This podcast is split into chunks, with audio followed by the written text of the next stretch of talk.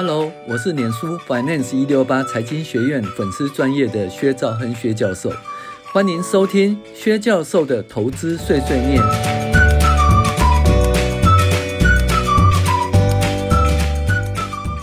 各位网友，大家好，我是薛兆亨薛教授。那我们今天来跟大家讨论财报怪谈第十六集。那你还傻傻的在分析存货及应收账款？分析要抓对重点哦，先做先做重要性分析才是王道。那你看哦，其实最近我们都知道，那消费性电子啊，然后那营收下滑啦，然后。库存增加啦，那我们就判了死刑。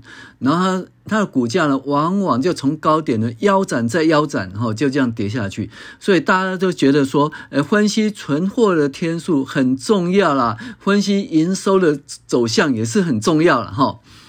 哎，如果说存货天数，呃，不行啊，存货库存太高啊，营收下跌了啊，这间公司该惨嘛，哈，很危险哦，很危险哈，那就不要买。很多人都关心存货天数有没有增加，那产生去库存的问题，也有很多人担心收不到钱。那应收账款收款日数越来越长啊，然而这些分析必须在个前提下才是重要的分析，否则分析这个没有用。如果你觉得存货很高，库存卖不出去，那就卖出这档股票，甚至放空，你就完了。一样的，如果你觉得这家公司营收不好，就卖掉它；或者你觉得营收不错，就买进它，你还是错的。为什么呢？因为一切分析的起点哦，居于重要性原则啦。那重要性原则就是最重要的科目哦，要先分析。那一直以来呢，大家都认为这家台南帮的公司是水泥公司啊。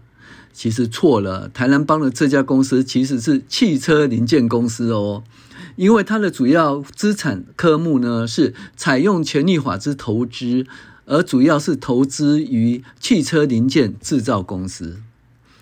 应收账款呢，仅占总资产的百分之五而已啦，存货仅占总资产的百分之二。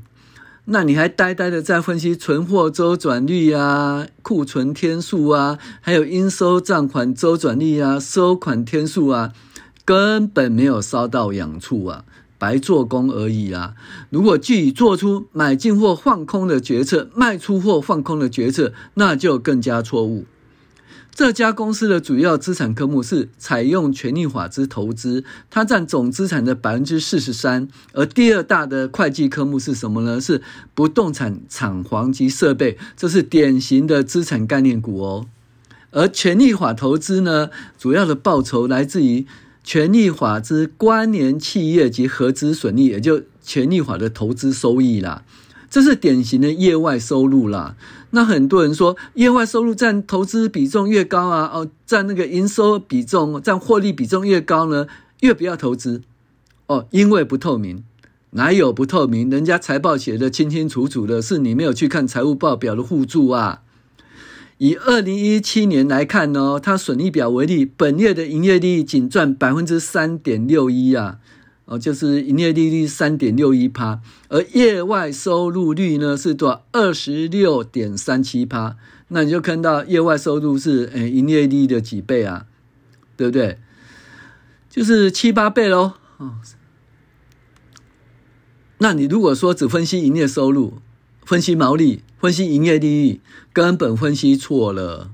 这家公司基本上是要分析中国大陆的汽车市场及生产与销售数字，分析水泥的营业收入根本是分析错误的项目。那基本上呢，业外收入要不要努力分析，是看是否为经常收入、经常性的收入。